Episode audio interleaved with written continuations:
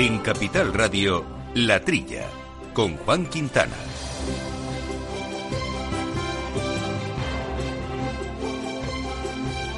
Muy buenos días, gente del campo. Buenos días, amigos eh, del campo y de sus gentes. Eh, bienvenidos a este primer sábado del mes eh, de julio, en el que, como siempre, compartimos con ustedes esta hora de agricultura y de ganadería, de alimentación, de asuntos agroambientales. Y lo hacemos con Néstor Betancor al mando de los controles técnicos y aquí en los micrófonos, compañeros habituales. Eh, Jesús Moreno, Jesús, muy buenos días. Buenos y calurosos días. Y Jaime Costa, ¿qué tal Jaime? ¿Cómo andamos? Pues con mucho calor también, sí. Buenos días. Bueno, pues aquí seguimos, el tiempo sube y baja y cada semana varía. En todo caso, nosotros lo que no varía es la actualidad del sector que vamos a tratar con todos ustedes en el eh, día de hoy. Por ejemplo, vamos a hablar de un tema que seguimos muy de cerca y es la evolución de la llamemos crisis de la aceituna de mesa por esos aranceles impuestos por Estados Unidos y parece ser eh, que ha habido algunos eh, avances en la Organización Mundial del Comercio a la hora de intentar poner el coto o frenar esta situación. Antonio de Mora, secretario general de la Asociación Española de Exportadores e Industriales de Aceituna de Mesa de ASEMESA y también eh, del acuerdo de Mercosur, siempre conflictivo, siempre delicado, sector agroalimentario, agrícola y ganadero suele ser moneda de cambio, en este caso no lo es menos, o eso parece, afirma Lorenzo Ramos, secretario general de la Unión de Pequeños Agricultores de UPA y de legumbres. Hemos hablado también en frecuentemente precisamente este impulso que se intenta dar al consumo de estos productos de nuestros campos eh, tan saludables y que bueno, hay datos que invitan eh, al optimismo. Albert García eh, pertenece a la Asociación de Legumbristas y nos va a comentar eh, cuáles son estos nuevos datos de consumo y también otras cuestiones vinculadas a este siempre nuestro sector. Les recuerdo nuestro correo electrónico latrilla arroba.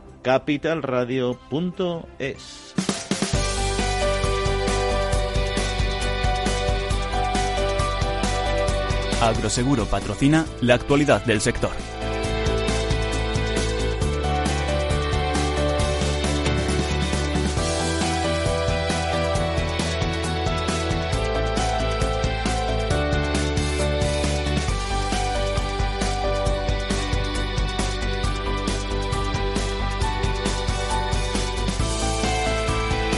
Bueno, pues comenzamos, eh, si os parece, Jaime y Jesús. Eh, vamos a ir recordando algunos eh, temas de interés que yo creo que, que, es bueno que comentemos. No sé si recordáis que hace unos días mencionamos la Alianza para la Defensa de la Agricultura Europea. Son organizaciones de productores agrarios, comunitarias y nacionales que la han creado porque bueno hay una profunda preocupación sobre la política comercial en nuestro territorio no son eh, productores agrarios comunitarios y nacionales y crearon precisamente a eh, crear eh, esta organización por la preocupación la asociación Fruit Vegetables Europe UCOFEL es una de las entidades que promovieron dicha alianza que la han promovido y bueno, hubo una reunión intensa en la que además se solicitaron su apoyo a los nuevos parlamentarios europeos tras las elecciones del 26M, precisamente para buscar una defensa de nuestro sector eh, allende, de nuestras eh, fronteras. Bueno, eh, todo lo que esta asociación que, ha nacido no, no, deja de ser una fusión de, de asociaciones, ¿no? porque están aquí las diferentes asociaciones de, cada país. En el, entre la nuestra está FEPES, que de, de, frutas y hortalizas, ¿no? Pero quiero decir que todo esto que, que plantean no deja de ser una reivindicación constante, por lo menos de España. ¿eh? Vamos, las asociaciones nuestras, por ejemplo, la UPA y la COA, están, están reivindicando eh, siempre, pues eso, que, todas las importaciones de los productos agroalimentarios cumplan exactamente las mismas normas impuestas a los productores europeos. Esa es una queja que han hecho en Valencia, Asaja, los Cítricos, todas las asociaciones se vienen quejando de, del carácter discriminatorio que se da a los, a, los productos que importamos eh, con, relación a, los nuestros. Y esto parece ser que ahora, si se unen en esta alianza todas las fuerzas agrícolas de los 28, pueden tener más fuerza, quizá. Para mí es un proyecto muy oportuno, porque, como antes ha comentado Jesús, eh, casi a menudo es necesario la defensa de la agricultura europea de una o de otra forma, y en este caso la fuerza que tiene esta declaración es para mí el amplio abanico de sectores representados. Es decir, que no solamente está la administración pública o los productores, los agricultores y demás, sino que también están organizaciones ecologistas, la industria y otros varios. Es decir, que eh, si nace esta asociación con tanta representación, es lógico pensar que los documentos elaborados serán más completos y también que la comunicación está asegurada porque a partir de ahí pues va a llegar más fácilmente a, los destinatarios finales que son los ciudadanos. Pero vosotros creéis que la comisión es ya perfectamente consciente de la de, la crítica del sector primario hacia estos acuerdos preferenciales porque al final nuestros oyentes, por, refrescárselo un poco, se trata de que en otros países, en la, Unión Europea hay unos sistemas muy estrictos de control medioambiental, de exigencias sociales, de bienestar animal, control de productos de uso, productos fitosanitarios, etcétera, lo cual encarece evidentemente mucho el coste de las explotaciones y en cambio en, para las importaciones en muchos casos evidentemente en sus países de origen no se puede controlar que todo se aplique de la misma manera. Sí sí se puede controlar cómo entra el producto en la Unión Europea, pero todo el previo no es fácil. ¿no? Entonces, al final, eso genera un agravio comparativo porque se puede producir mucho más barato en otros sitios, pero porque las condiciones son mucho menos exigentes. ¿no? Y yo creo que eso la Comisión me da la sensación de que lo sabe de sobra. La Comisión lo sabe, pero el gran público yo creo que no lo sabe. Entonces, lo mismo que ha ocurrido con las abejas o que ha ocurrido con el bienestar animal, cuando se recuerdan este tipo de situaciones o condiciones, pues es más fácil tomar posiciones que favorezcan al sector, ¿no? Sí, hombre, aquí, aquí lo, que se, lo que se trata, como dice, Juan, claro que lo saben los gobiernos, pero como se reúnen los jefes de Estado y no digamos los, ministros de, Agricultura en, sus diferentes reuniones, llevan, llevan un mensaje oficial y esto, esta, esta asociación que estamos eh, comentando es, es, otro, es, otro tema. Son, es, es el pueblo, los productores. Quiero decir, son distintas reivindicaciones. ¿eh? Y a lo mejor esta, esta fuerza es, sale, vale de contrapeso para que el comité y, el Consejo de Ministros no tomen una decisión que, que toma mm, por sí solos, ¿eh? sin contar con esta fuerza, con, con, esta unión de uniones de todos los agricultores. Si no se comunica nada, mm, podemos pensar que los ciudadanos interpretan que la agricultura y la ganadería están únicamente para producir alimentos, pero también hay externalidades positivas en cuanto a cuidado animal, eh, despoblación, etcétera, que si no se recuerdan, pues mm, pasan desapercibidos. Oye, otro tema, un sector, un producto al que no hablamos aquí demasiado, de vez en cuando nos gusta acordarnos de él, que es de, la alfalfa, y aprovechando eh, los datos, porque hay que recordar que España exporta el 78% de su producción de alfalfa, que no es eh, mala cosa, ¿no? Pero bueno, finalizó la campaña oficial de alfalfa deshidratada, eh, se cerró con una producción de forrajes en torno al 1,3 millones de, uno, entre 1,3 y 1,4 millones de toneladas. Eh, a pesar del potencial exportador que tenemos, ha habido un descenso del 7% en comparación con la anterior campaña. Y bueno, y va un poco por barrios, ¿no? Hay comunidades autónomas que han caído de manera mm, importante, como Cataluña y Aragón, con un 16 y un 14% respectivamente. Y algunas otras, por ejemplo, como Castilla y León, que sí que han recuperado y han aumentado hasta un 105%. Sí, bueno, la FAFA que ha sido en hace, yo, yo creo que hace, eh, hace 20 o 30 años, ah, fue no, no un gran descubrimiento, sino un, impulso, sufrió un impulso tremendo en el aspecto de, es un cultivo eh, con cinco o seis cortes que se dan al año, eh, aunque demanda agua, pero en fin, ha sido un, un producto muy, muy demandado eh, para, para, la alimentación animal. además, eh, tenían fama las alfalfas según su origen, incluso. ¿eh? Bueno, Aragón siempre se ha, se esto por, una gran zona productora, pero yo recuerdo ahí en, una cosa muy curiosa, ahí en, La Mancha, en la, en de Alba, pues una, una, zona que la dio por poner alfalfa, y la alfalfa era estupenda, con un gran contenido de, de, carotenos y demás. Entonces, la alfalfa que no era de allí tenía menos valor ¿Y, qué hacían los, pillos de los, de, los, camioneros? Cargaban la fafa en otro sitio, pero venían a, pesarla a la báscula del ayuntamiento de la Camasilla de Alba, con lo cual el tique ponía con la Camasilla de Alba y se sacaban una, dos o tres pesetas más por, kilo. Entonces, ¿eh? ha sido un producto muy valorado. ¿eh? es, curioso que, bueno, que ha bajado, en, como tú dices, en, en, Aragón, sin embargo, se ha compensado un poco con con, con, un aumento de la producción en, en, Andalucía. Lo curioso de, la exportación es que los uno de los, de los principales compradores nuestros, que es los, los, países estos de los, los Emiratos Árabes, y es por los caballos. Eh, esos países tienen, tienen mucho ganado equino, los, famosos eh, caballos árabes, ¿no?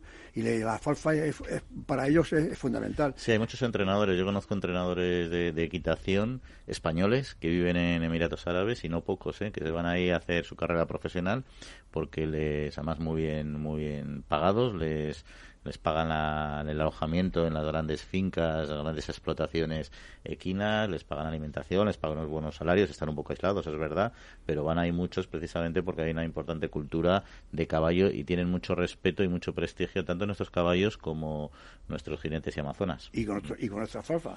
Y, ahora, ya, además hoy sabemos que además comen nuestra alfalfa. es ciclo, ciclo completo.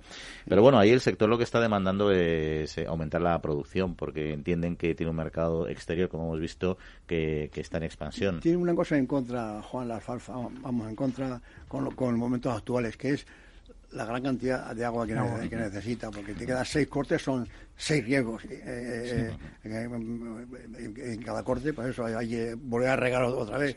Y claro, las zonas que, por ejemplo, que hacía La Mancha ha bajado por eso, porque porque no, no hay tanta agua. No, no sé cómo en Andalucía ha aumentado la producción y, en Aragón ha bajado. Ya digo, tiene esa, como, estábamos con esto, seguía mm, constante casi, eh, pues eh, no me extraña que, baje la producción de alfalfa. ¿eh? Pero por otra parte, como la Unión Europea o la Comisión Europea está exigiendo rotación de cultivos, en este sentido, la alfalfa es un excelente cultivo para intercalar en rotaciones porque es mejorante del suelo sí, fija, y, es nitrógeno, y es un cultivo limpiador que deja la parcela mucho más limpia para los cultivos siguientes que no, pues si se ha, habido mm. allí directamente pues un, trigo o un maizal. Mm. Oye, y cambiando de, sector, eh, la almendra. Recordaréis el boom de hace unos años, eh, las grandes nuevas plantaciones de almendra, dada su en rentabilidad, al menos, en corto plazo. Bueno, la campaña española va a repetir en 2019, o así se estima, niveles récord de producción. Este año producirá en torno a 62.000 eh, toneladas de almendra grano de alta calidad, que es, bueno, es un 0,7% más que en 2018, prácticamente lo mismo, pero un 18 por encima de la media de los últimos eh, cinco años, según el último, el último aforo, ¿no? No sé, bueno, también ha ido un poco por eh, regiones, no sé qué os dicen estos datos de, de, grandes producciones otra vez de almendra? Bueno, estamos un poquito como antes, ¿no? Está bajado en Castilla-La Mancha y, en, Murcia y, en Aragón la producción y sin embargo ha, subido en la Comunidad Valenciana, en Cataluña y, Andalucía. Quiero decir, está muy ligado al agua y sobre todo está muy ligado a, los, a, los, al nuevo, las nuevas plantaciones de almendro que no tiene que, ver nada con los antiguos almendros que estaban en tierras de, de, pan llevar. Ahora hay, hay cultivos de almendros bien plantados, con, buena, con unas plantas eh, selectas de vivero, luego con su regadío, en fin. Esto comparándolo un poco con el olivar, estupendo. ¿Cuánto va, a seguir valiendo? Hasta que hasta que haya tanta almendra que porque hay veces que el precio se, mm. se tambalea un poco ¿eh? En, España. Quiero decir que hay muchos nuevos cultivos, Yo eh, plantaciones, vamos, quiero decirte. Sí.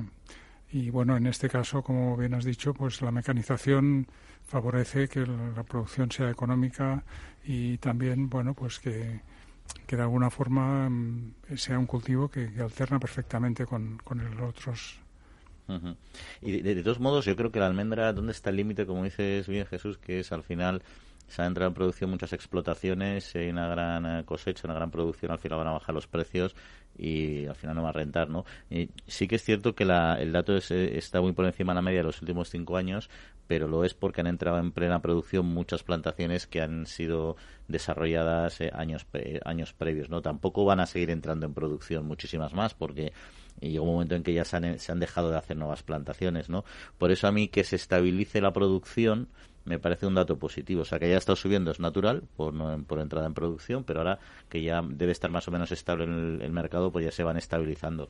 Y si aún así, efectivamente, el precio se mantiene no tan alto como los primeros años, que se, que, se disparó, pero se mantiene bastante más alto que lo que era anteriormente, pues a lo mejor conseguimos que el mercado sea estable y sea una alternativa viable, ¿no? Y lo más interesante es que son almendros, generalmente los que se plantan ahora de floración tardía, es decir, que son menos sensibles a las tardías que pues, son las que pueden diezmar la producción. ¿no? Sí, bueno, y, aún así seguimos importando a, esto, eh, almendras, ¿eh? eh que, somos un país que, que, no, no, no producimos lo, que consumimos. ¿eh? Oye, tenemos un tema que nos gusta seguir, que hemos dicho en la introducción, que es el tema de la aceituna de mesa, así que vamos a dejar alguna noticia que tenemos pendiente y vamos a, vamos a por ello. Agroseguro ha patrocinado la actualidad del sector. En CaixaBank reforzamos día a día nuestro firme compromiso con el sector agrario.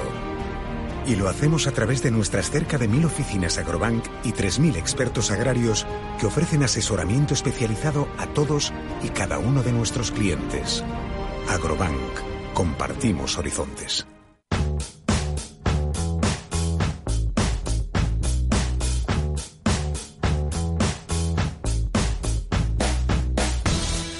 Pues como ya eh, decíamos, hay un tema que seguimos eh, de cerca desde este programa, que es la evolución eh, lo que llamamos la crisis de la aceituna de mesa, estos aranceles puestos por Estados Unidos ya hace meses y que han dejado bastante descolocado el sector y sobre todo cómo se está moviendo para intentar que desde las instituciones europeas y el comercio mundial se consiga solucionar, ya veremos si tarde o pronto. Bueno, y lo comentamos la pasada semana, los miembros del órgano de solución de diferencias de la Organización Mundial del Comercio accedieron a poner en marcha un panel que permita examinar los derechos antidumping impuestos eh, por Estados Unidos a estas aceitunas importadas eh, de España y Antonio Mora, secretario general de la Asociación Española de Exportadores e Industriales de Aceituna Mesa. Antonio, buenos días y bienvenido otra vez aquí a la trilla. Hola, buenos días. Bueno, este, este asunto, esta decisión de este poner en marcha este panel, eh, ¿qué va a implicar o qué puede implicar para el sector? Bueno, es una de las decisiones importantes en, la estrategia de defensa. Era conseguir primero que la Unión Europea solicitara a, la Organización Mundial del Comercio la apertura de un panel de investigación y eso ya lo conseguimos y ahora se ha conseguido que la OMC pues lo, lo admita. Estados Unidos lo bloqueó hace 15 días y ya en la segunda reunión ya no podía hacerlo. Por lo tanto, ahora se abre un proceso de investigación largo, complicado, pero que no hay más remedio que, ir para adelante, porque es una de las, como digo, una de las, de, las líneas de defensa que tenemos. Eh, esperamos que en, que en año, año y medio como mucho, son procesos largos, pues la OMC eh, concluya en un fallo que Estados Unidos ha tomado estas medidas de forma ilegal y se vea obligada a rectificar y a eliminar los aranceles que nos han impuesto. Eh, yo supongo, y por lo que me dice así lo creo, eh, que tiene una estrategia, lógicamente, de defensa eh, del sector. Este es uno de los pasos, como bien decía, es un paso largo. Entre tanto, hasta que finalice y se resuelva y se llegue a conclusiones, como decía, en, año, año y pico, ¿se pueden dar nuevos pasos desde ASEMESA? Sí, los estamos dando desde el principio. Uno a más corto plazo es el recurso que hemos presentado entre la justicia americana, entre el Tribunal de Comercio Internacional de Estados Unidos, que es un tribunal federal especializado en temas de comercio exterior y que se debe resolver en el primer trimestre del año que viene. Si ahí ganamos, pues, eh, Estados Unidos se verá obligada a, eliminar los aranceles y, y, la situación volvería a ser la de antes. No tendríamos esos aranceles del 35% y este verano también, eh, a partir del 1 de agosto, podemos solicitar la revisión administrativa del, procedimiento que han llevado a cabo, que ya no es un tema de judicial, es el propio la propia administración americana que se ve obligada a revisar todo lo que ha hecho en base a los datos actuales. Y ahí también tenemos bastantes esperanzas. Por lo tanto, tenemos ahora mismo tres líneas de actuación, una a más corto plazo y otras a más largo plazo. Antonio Jesús Moreno, quería plantear alguna cuestión. Hola Antonio, buenos días. Eh, Hola, buenos días. Eh, esta lucha, desde luego, la, eh, la empezó a Semesa, habéis sido los primeros en empezar a luchar y, en, alzar la voz, luego también el, Ministerio de Agricultura, en fin. Pero ahora parece ser que es que hay muchos más países que, se unen a, esta, a esta reclamación de, del, panel, porque ven también, ven también peligrar sus ayudas en, sus países de otros productos. O sea, que, que, ahora es cuando, cuando hay un eco general, ¿no? Y es posible que, que sea positivo, ¿no? Esta cuestión ahora. Sí, venimos diciendo desde el principio que esto no era un tema solo de la aceituna de mesa, de la aceituna negra de España, que estaba que Estados Unidos estaba poniendo en cuestión el sistema de ayuda a, la agricultura de la, de la Unión Europea. Y efectivamente se, ha demostrado con, con, la decisión de la Organización Mundial del Comercio, porque muchos países se han sumado como terceras partes observadoras. Lo que sucede es que ahí hay un grupo de países que está a favor de las ayudas y me temo que hay otros países que no están a favor. Es decir, que no todos los que se han, han pedido personarse están a favor, están interesados porque el tema de las ayudas públicas a la agricultura interesa a muchos países. Por eso se han personado tantos. ¿Y el sector cómo, cómo continúa? ¿Qué, ¿Qué cuota de mercado ha perdido según los últimos datos de que ustedes dispongan? Sí, hemos perdido ya prácticamente el 50% del mercado, aproximadamente unos 35 millones de euros, y no hemos perdido más porque otros países como Marruecos, Egipto, Turquía, pues lógicamente necesitan tiempo e inversiones para poder eh, cubrir toda la, oferta que cubría España y el sector californiano exactamente igual. Me temo que si esto no, no conseguimos eh, revertirlo, cambiar la situación, pues iremos perdiendo más, más cuota de mercado. Eso, esto, es, evidente. Ah, ah, habla, pero, ¿habla de cuota de mercado global del sector o del cuota de mercado estadounidense? No, no, no, de, Estados Unidos y del mm. mercado de aceituna negra. Solamente de Estados Unidos y del mercado de aceituna negra. Afortunadamente, este es un sector muy exportador. El 70% de la producción que se elabora todos los años se exporta a todo el mundo y el Estados Unidos representa el 22-23% de, de, de, nuestra exportación. Tenemos otros mercados como la Unión Europea, países árabes, como Rusia, así hasta 150 países, pero es verdad que un mercado como el de Estados Unidos, que representa el 22-23%, es muy importante y todo lo que sucede allí nos afecta mucho. Sí, está hablando de 22-23% y han perdido 50 de un 10% del mercado, que es una, el mercado exportador, que es una cantidad, un porcentaje muy sustancial, ¿no? Esto, no, no, no, no, tanto porque el mercado de Estados Unidos también es de aceituna verde, mm. que por cierto también estamos amenazados por, el, por la guerra comercial, la disputa comercial con las ayudas al, al proyecto, al avión Airbus, y, la aceituna también está en, la lista de productos amenazados, como otros muchos, como 300 productos de la Unión Europea, agroalimentarios de la Unión Europea. Pero eso es por ahora una amenaza que esperemos que no, que no se confirme. Bueno, de Antonio, al margen de, de, todo esto, esto mm, creo que, que, se va a aprobar o está en vía de, aprobarse la IGP eh, para la aceituna eh, manzanilla y, la gordal, ¿no? Eso es, eso es mm, positivo para, para Asemesa, claro. Bueno, ahí tenemos nosotros una posición diferente. La indicación geográfica protegida de la manzanilla y gordal de, Sevilla, eh, una parte del sector, que es la que representa mi asociación, considera que de alguna forma limita derechos tradicionales, como es el uso de, determinadas denominaciones que la ha empleado el sector eh, siempre, ¿no? Y por lo tanto lo tenemos incluso recurrido.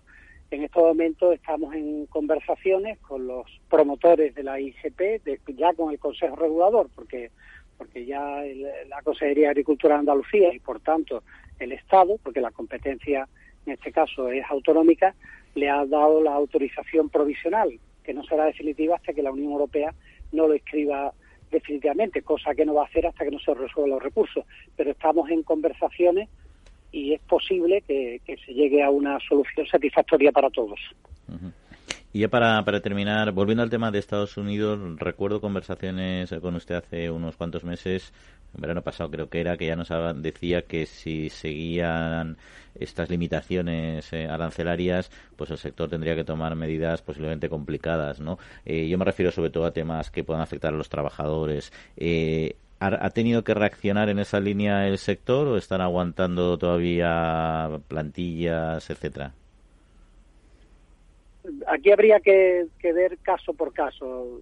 Hay empresas eh, a las que el mercado de Estados Unidos, la aceituna negra, eh, le representa mucho de su facturación, 20, 30%, que están más afectadas, otras que están menos.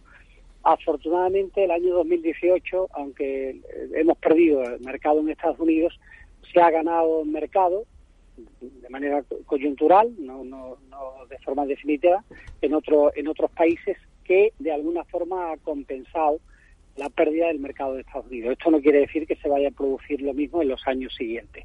Por lo tanto, nosotros estamos obligados a luchar con todas nuestras armas para mantener, recuperar ese mercado. Eh, si no se produce eso, si no conseguimos mantener esos mercados nuevos, ese incremento en otros países, evidentemente habrá pérdida de empleo importante porque estamos hablando de 70 millones de euros de facturación y evidentemente si no lo compensas con otros mercados tienes que, tomar medidas de, de disminución de empleo sin lugar a dudas. Don Antonio Mora, secretario general de ASEMESA, pues gracias una vez más eh, por atender nuestra llamada aquí en la trilla y que tenga mucha suerte con sus siguientes pasos. Un saludo. muchísimas gracias a vosotros por el apoyo permanente y la atención que nos prestáis. Amaneces antes que el sol y conviertes la tierra en frutos y creas la lluvia y superas plagas y tormentas y peleas contra viento, granizo y cada día empiezas de nuevo. Eres de una naturaleza especial. Por eso hay un seguro especial para ti. Agroseguro, más que un seguro. El Foro Interalimentario trabaja por conseguir los mejores productos con la máxima calidad a los mejores precios, velando por garantizar la seguridad de la cadena alimentaria sostenible desde su origen hasta que los productos llegan al consumidor. Para ello cuenta con el compromiso de las empresas que lo integran, que apuestan por la seguridad, la calidad, la investigación, la innovación y la justa retribución de todos los agentes de la cadena.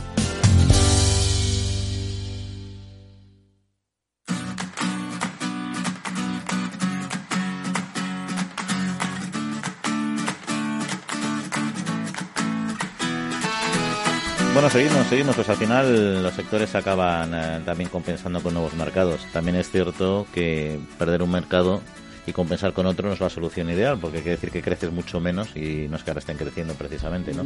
Pero son eficientes. Me, ha gustado que ha dicho eh, este eh, Antonio que venden, venden a, Rusia la aceituna, ¿eh?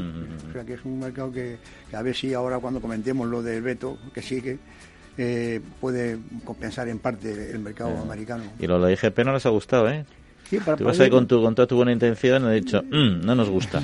parece ser que lo veo como una, como una excisión de los productores de aceitunas, porque hay tantas variedades, porque está la aceituna negra. El tema este viene casi exclusivamente por la negra, que es la, pizza que usan en, California. Esa es la clave. Qué duda cabe que luego está la manzanilla, la, la, aceituna verde que siempre eh, famosa manzanilla, que antes la había rellena de anchoa ahí, que ya, ya que no existe, riquísima, esta gordal que hay.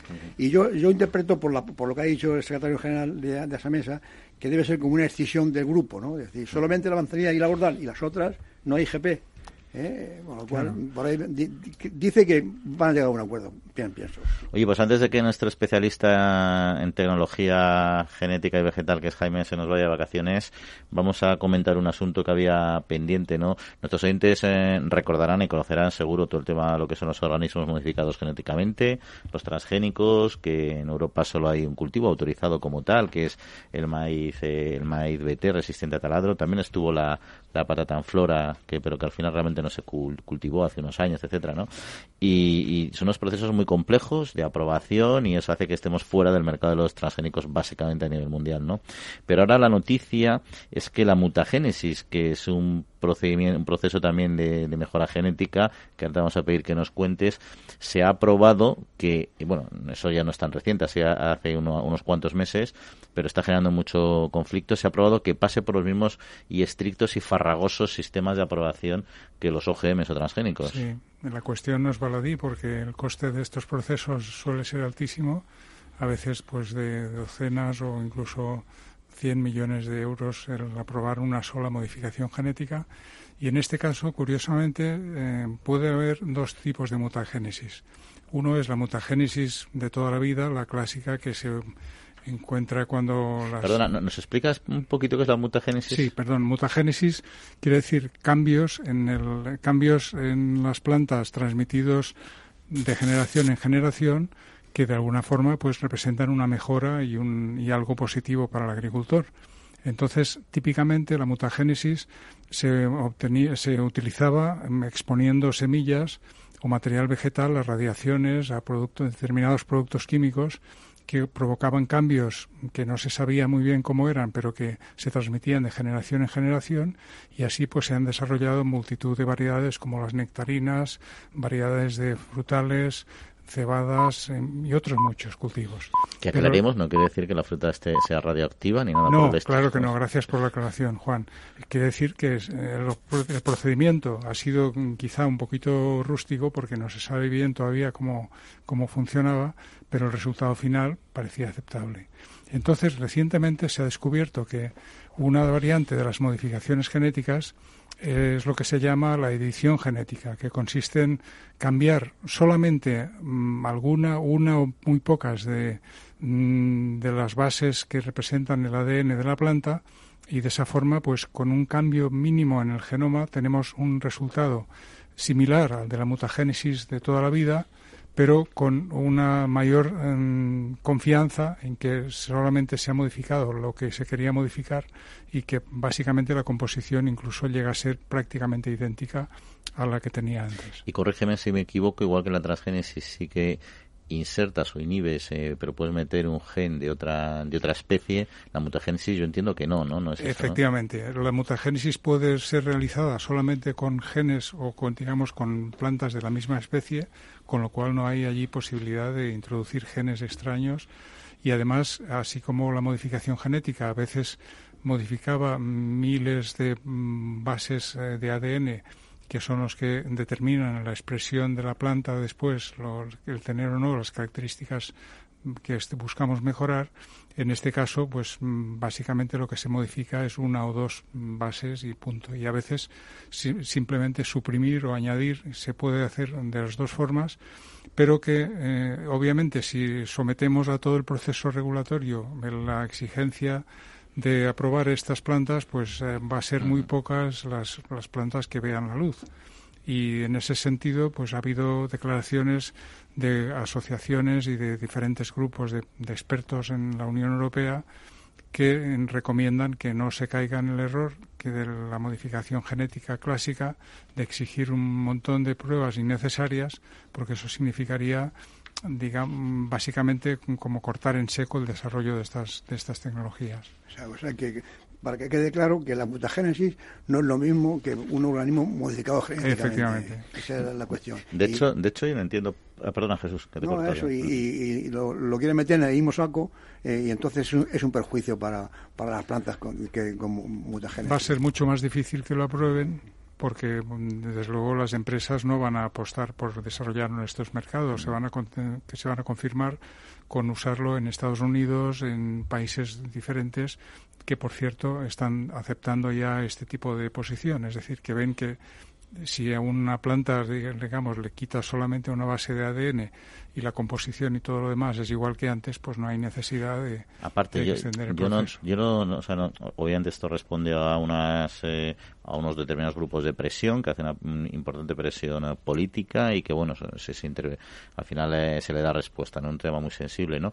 Pero precisamente una de las cuestiones en que se ha fundamentado la, la lucha antitransgénicos, o sea, ha sido que era introducir un gen de otra especie, que eso era bioéticamente discutible, una serie de cosas. Bueno, que aquí yo personalmente no comparto, pero no, no quiero debatir eso ahora. Lo que quiero debatir es que ahora esto no se produce, con lo cual no entiendo por qué tiene que haber esa especie de suspicacia. Y luego hay que recordar que la mutagénesis se descubrió en esa tecnología en 1978, un doctor Smith que además fue premio Nobel. Es decir, por esa por ese descubrimiento, quiere decir que que se constata que realmente algo útil para el desarrollo, para la, mejora alimentaria y para otras muchas cuestiones, ¿no?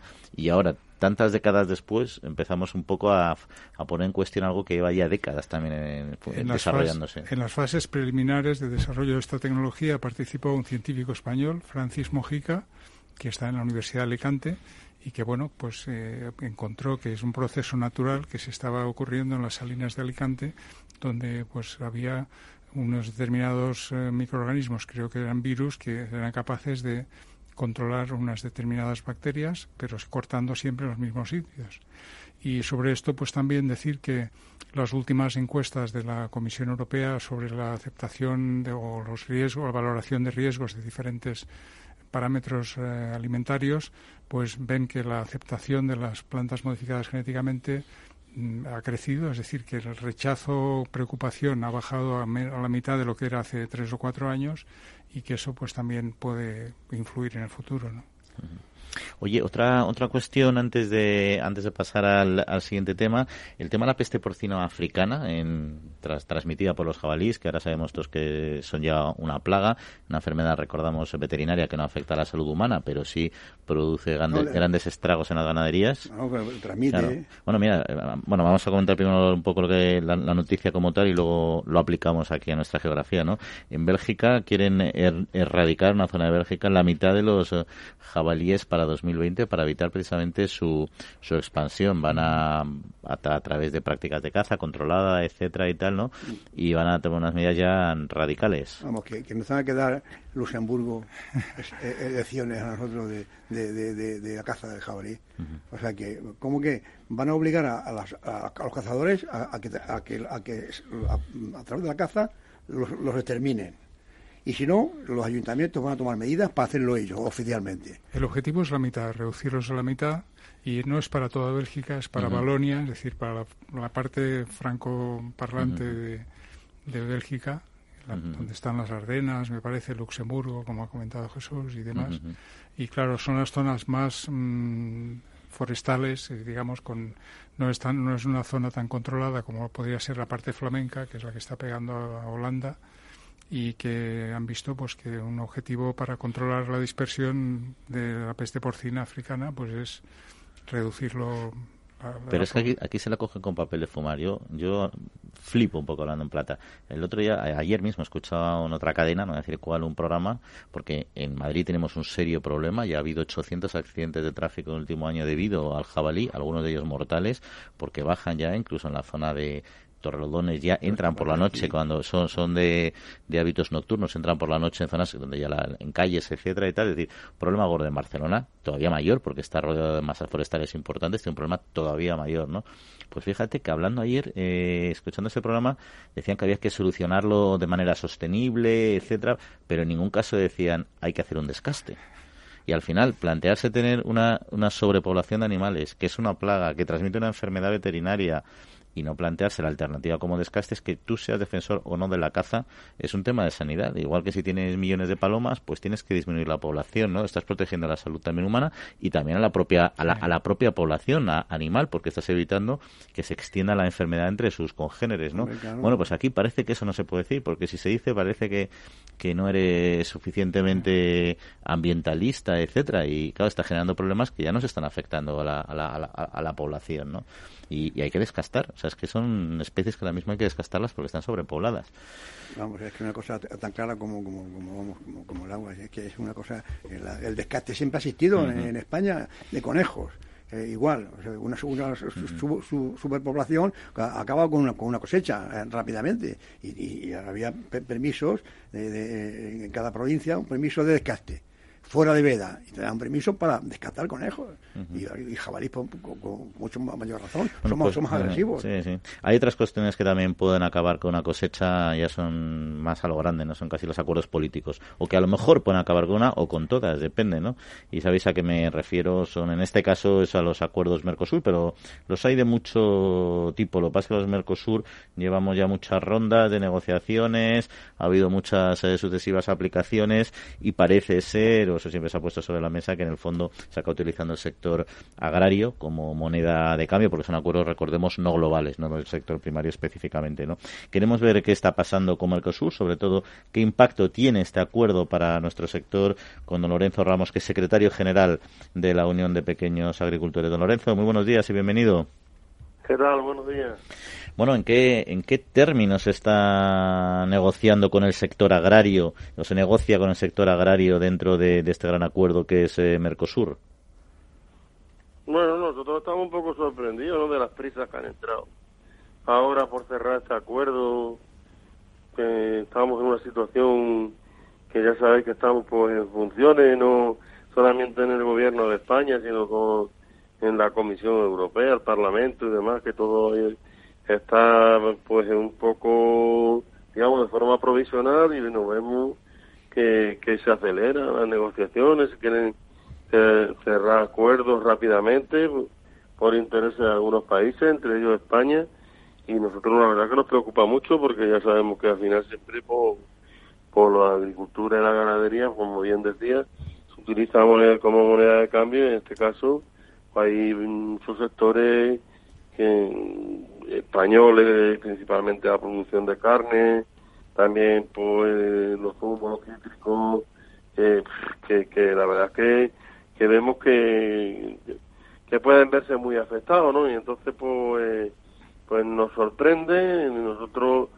hacemos un llamamiento a que desde luego pues se tenga en cuenta la situación mm, que tenemos con, con, en las relaciones con, con estos países no sabemos si es algo que viene pues también de los últimos acontecimientos que se han producido en las elecciones recientes que se han celebrado en Brasil o algunos países de, Sudamérica, pero mm, no sé, no, no estamos muy muy tranquilos y por eso, pues tanto desde mm. nuestra organización como desde el resto de organizaciones agrarias y de las cooperativas, pues hemos hecho un llamamiento rápido esta semana diciendo que nos preocupa muchísimo y, y que le pedimos al gobierno español que vele por los por los intereses de nuestro de, nuestros sectores, ¿no?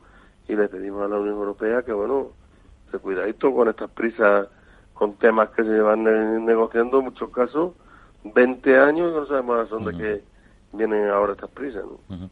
Por cierto, ¿el sector está unido a nivel europeo en la defensa de, del agro, de nuestro agro, o va, por barrios? Depende un poco de cada país, su percepción que tienen de Mercosur.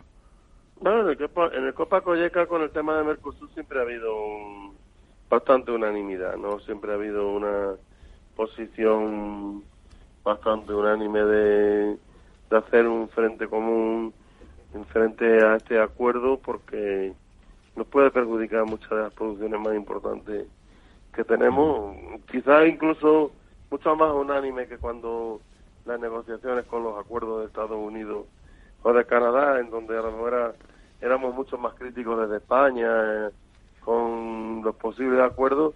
En el caso de Mercosur había mucha más unanimidad y creo que en este momento se, se, sigue produciendo también. Eh, sí, Doloroso, compañeros de mesa Jaime Costa y Jesús eh, Moreno seguro que quieren plantearle algo. Sí, buenos días, don Lorenzo. Quería, quería preguntarle si habían valorado cómo, eh, cuál era el riesgo de diferentes sectores mm, en caso de que se materialice este acuerdo. Es decir, si, por ejemplo, en, en el caso de vacuno, pues hay más riesgo que en el caso de, de mm, producción lechera o, bien de otros productos. Principalmente en el tema de carne es mucho mucho más el riesgo que corremos, por ejemplo, en el tema de la leche, eso así, ¿no? O sea, en este caso, pues bueno, amenaza de que se abra pues la entrada además con producciones que ya sabéis que, que se hacen, llevan a cabo con sistemas que en la Unión Europea no, no se están utilizando, sobre todo en el engorde de, de terneros y demás, pues, pues, pues eso es mucho más riesgo, ¿no? Y también, bueno, pues en algunos temas, pues cerealístico.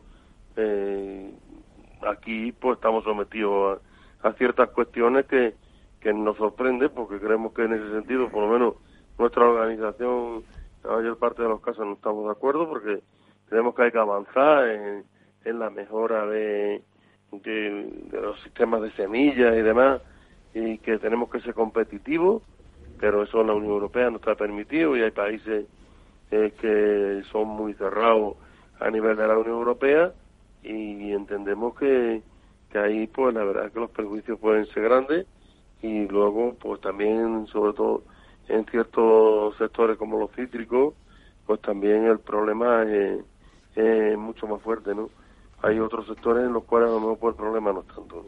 Lorenzo eh, Jesús eh, Lorenzo buenos días. Esto no sé si si conoce usted el del día 27 de junio eh, un, artículo que venía en, bueno, le voy a decir el periódico para, para que usted si, si, si, si quiere lo, lo, lo, pueda buscar, del ABC, una, una, un, artículo de, un eurodiputado nuestro, que no sé, no, sé ni me importa a qué partido pertenece. Dice así el título, Acuerdo Unión Europea-Mercosur, ahora o nunca.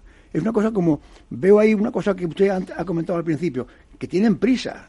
¿Por qué ahora o nunca? Eh, no, no, esperan a que se forme el nuevo Parlamento. No, no sé qué cosa rara hay ahí. Este artículo yo se lo recomiendo, Lorenzo.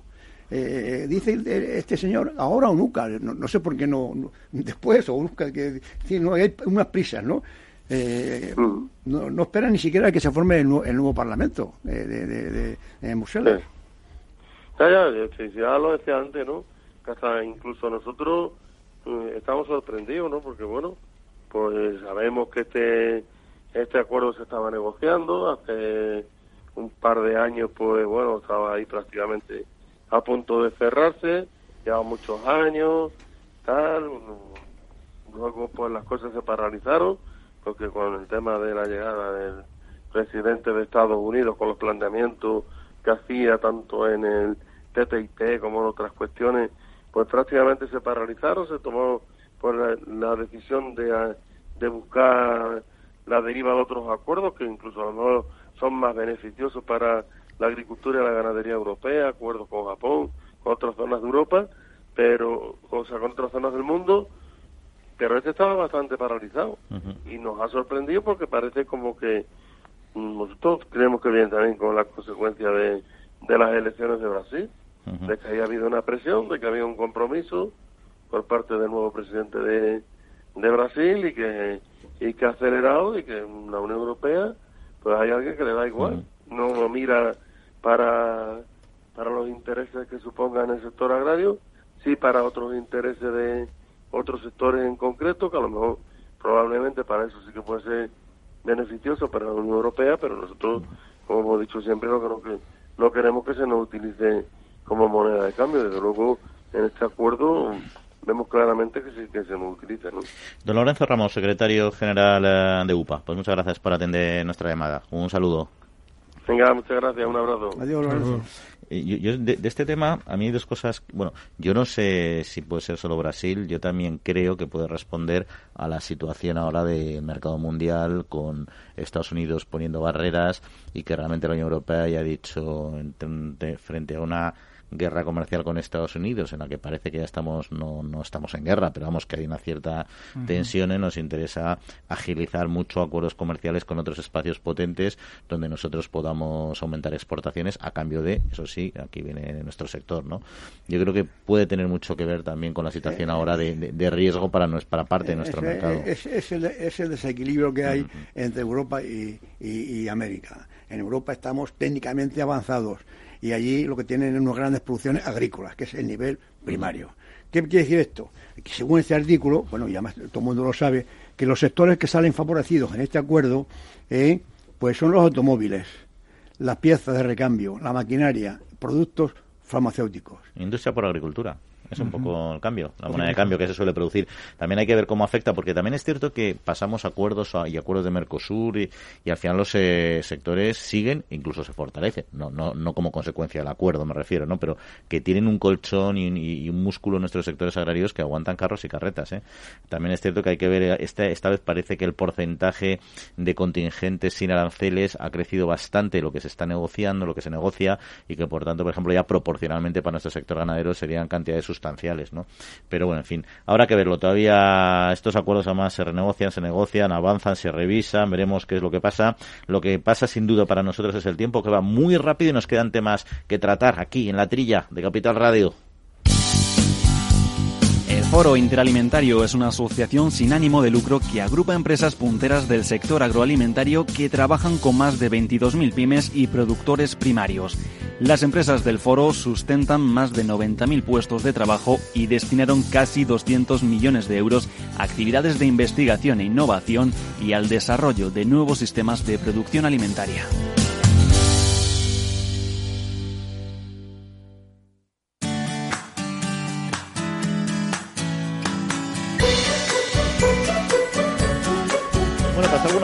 Algunas pequeñas noticias más eh, que recordar, por ejemplo, que los agricultores españoles han propiciado en 2018 el reciclaje de más de 4.000 toneladas de envases de fertilizantes y fitosanitarios en el sistema SIGFITO, batiendo un nuevo récord que beneficiará en gran medida al medio ambiente y contribuirá a una agricultura más sostenible.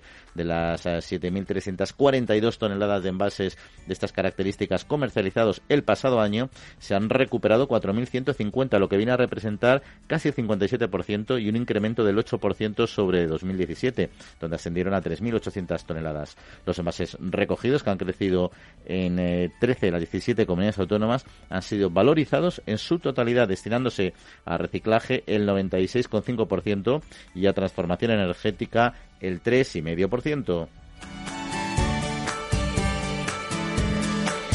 Y por otro lado, diferentes expertos que participaron en las jornadas sobre biodiversidad y agricultura, una alianza necesaria y que ha sido organizada por el Consejo Superior de Investigaciones Científicas, la agencia EFE y Singenta, han asegurado que es viable y necesario fortalecer las sinergias que permitan lograr una agricultura más sostenible. El jefe de Relaciones Institucionales y Agricultura Sostenible de Singenta, precisamente don Germán Cano Manuel, aseguró que la agricultura intensiva y productiva puede coexistir con la fauna y la protección de la naturaleza y defendió las rotaciones de los cultivos o los campos eh, de varios cultivos para lograr alta biodiversidad eh, en el campo. Bueno, este tema, Jaime, es un convencido de ello, ¿no? Sí, por supuesto. La tecnología entiendo que está siempre para ayudar y debe ser utilizada con responsabilidad. Lo que se conoce ahora como Directiva de Uso Sostenible, pues es para que su empleo no ocasione problemas ni al medio ambiente ni a las personas ni tampoco, digamos, la estructura económica de la agricultura. Parece que la palabra sostenibilidad es del siglo XXI. yo, que tengo tantos años, siempre ha habido lo que ahora se llama sostenibilidad, que en definitiva es procurar que, se produzca de la mejor manera posible y haciendo el menor, el menor daño posible. Esa es la cuestión. Pero chicos, está de moda la sostenibilidad. Ahora. Bueno, y lo que está cada vez más de moda son las legumbres, o eso parece, porque según los datos publicados por el Ministerio de Agricultura, Pesca y Alimentación en su informe del consumo alimentario en España 2018. El consumo de legumbres en los hogares españoles consolida su tendencia alcista en los últimos años y experimentó durante 2018 un incremento del 2,8% interanual. Pues de esto queríamos hablar con don Albert García de la Asociación de Legumbristas. Albert, eh, muy buenos días. Muy buenos días. Bueno, ¿corresponden estos datos de este informe con la percepción o la información que ustedes tengan en esta asociación? Pues así es, eh, corroboramos esas cifras por parte del Ministerio de Agricultura. Son cifras muy alentadoras, ya que venimos de una tendencia desde principios de los años 2000 a 2010-12 muy, muy bajista y gradualmente a la baja.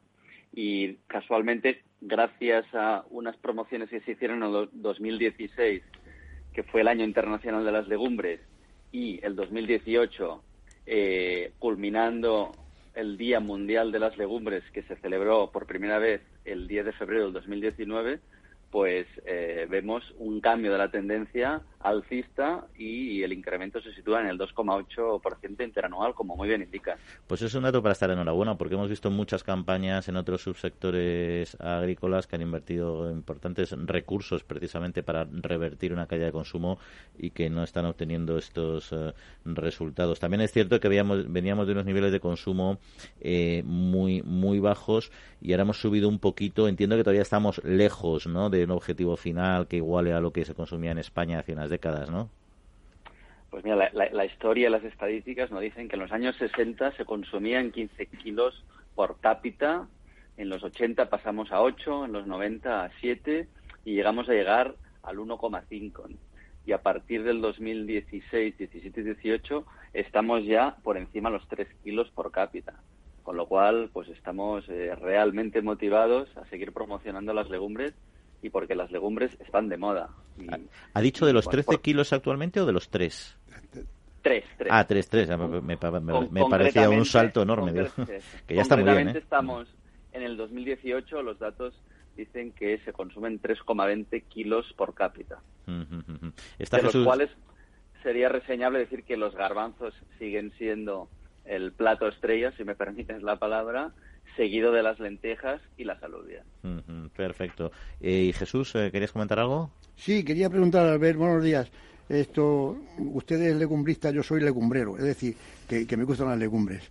Eh, eh, eh, ¿Cuánto tiempo lleva creada la asociación de, legumbristas? ¿Me, lo puede decir?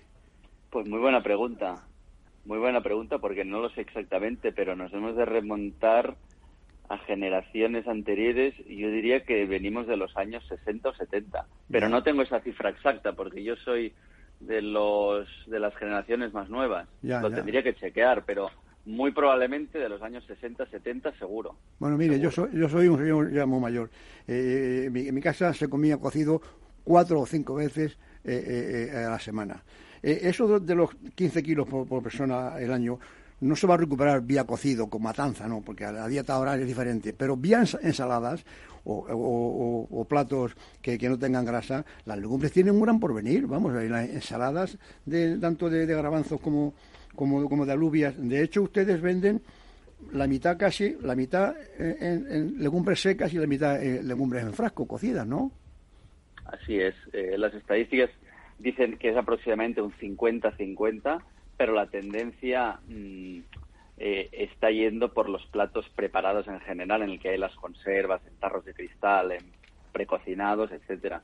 Y lo que sí que es cierto es que el factor tiempo entre los jóvenes, pues es una variable tan importante que no le dedican ese tiempo al remojo y a la cocción, con lo cual nos hemos tenido que inventar nuevas formas de consumir legumbres más innovadoras y también eh, por qué no decirlo, como más de moda para posicionarlas de otra forma, no no de la forma tan aburrida como estábamos acostumbrados, sino que, que los jóvenes y los niños vean las legumbres como un plato divertido por sus atributos eh, en proteínas, fibras, minerales, vitaminas, bajo en grasa. Es que es que no hay producto más nutritivo y sostenible y saludable que las legumbres y, barato.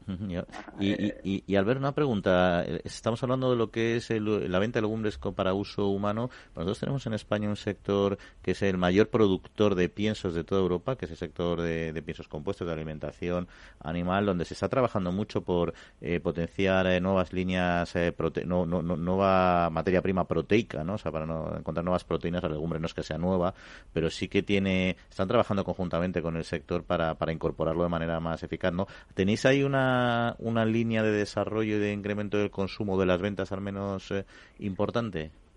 E, efectivamente, en, en, el sector piensos hay un cambio de tendencia a nivel mundial y en este caso nacional. Eh, es espectacular en el sustituyendo sus eh, principales materias primas por la legumbre, por la proteína vegetal que conlleva, sin duda. Es uno de los sectores que está creciendo en el consumo de legumbres eh, más, más eh, gratamente, ¿cierto? Y ya para terminar, hemos hablado de que ha aumentado el consumo un 2,8% interanual en cuanto a valor. Eh, ¿Tienen datos de si ha sido similar o mayor o menor el, crecimiento?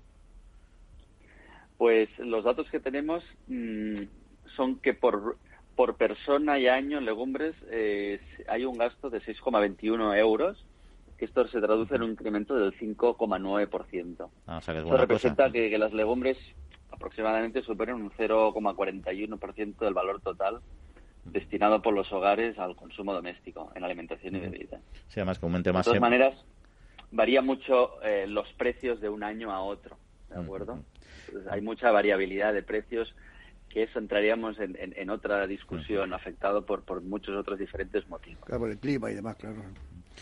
Bueno, pues nada, en cualquier caso un dato positivo. Ha aumentado, se va recuperando en volumen, también aumenta en su valor, lo cual evidentemente siempre, siempre afecta a los bolsillos de, los agricultores, mm, cuentas aparte de lo que son los costes. Y ahí está, una noticia positiva. Don Albert García, pues muchas gracias por estar con nosotros y que sigan creciendo. Un saludo. Muchas gracias y viva las legumbres. Ahí está. Ahí está, un tipo simpático, ahí vende muy bien. Oye, pues no es fácil, ¿eh? mira que no hemos visto sectores, pues el conejo que ha intentado revertir. La leche parece que ahora está mejorando, repuntando también, pero no es fácil cambiar tendencias que van a la baja. ¿eh? Y aquí se lo, se lo han currado. Es, una cuestión de, información. Si supiera la gente lo bueno que es, y además ahora en, verano, que en España hay, cinco meses de, buen clima, una ensalada bien, bien alineada de, de, judías cocidas, que es un frasco, pum, se vuelca Eh, yo siempre la paso por agua porque siempre trae un conservante, quizá, ¿no? yo, eso es algo que nunca he sabido, ¿eh? tendrías que haberlo preguntado. Nunca sé. Yo la verdad es que me, yo, todo lo que esté en, un bote entiendo que se puede consumir. Pero que si frías primero un poco de cebolla y demás, pues se añade sabores a o añades unas pasas, en fin. y, el, garbanzo sigue siendo el que más crece, ha dicho, ¿no? Sí, sí, sí, el garbanzo y luego la lenteja y, luego la nubia. Pero vamos, es que una, una salada de cualquier cosa de esa, bien alineada, cebollita partida, pimiento verde, pimiento rojo, y le puedes echar huevo, un huevo cocido, huevo duro, pues oye, que este es un programa, no es un programa de, cocina, no es un programa de cocina, es de sector, así que, en fin, pero bueno, cualquier recomendación es muy bienvenida. Jesús, tomamos nota. Nos tenemos que despedir, se nos acaba el tiempo. Agradecemos a nuestro compañero Néstor Betancor, manda los controles técnicos. Jesús, Jaime, hasta la próxima semana. Adiós.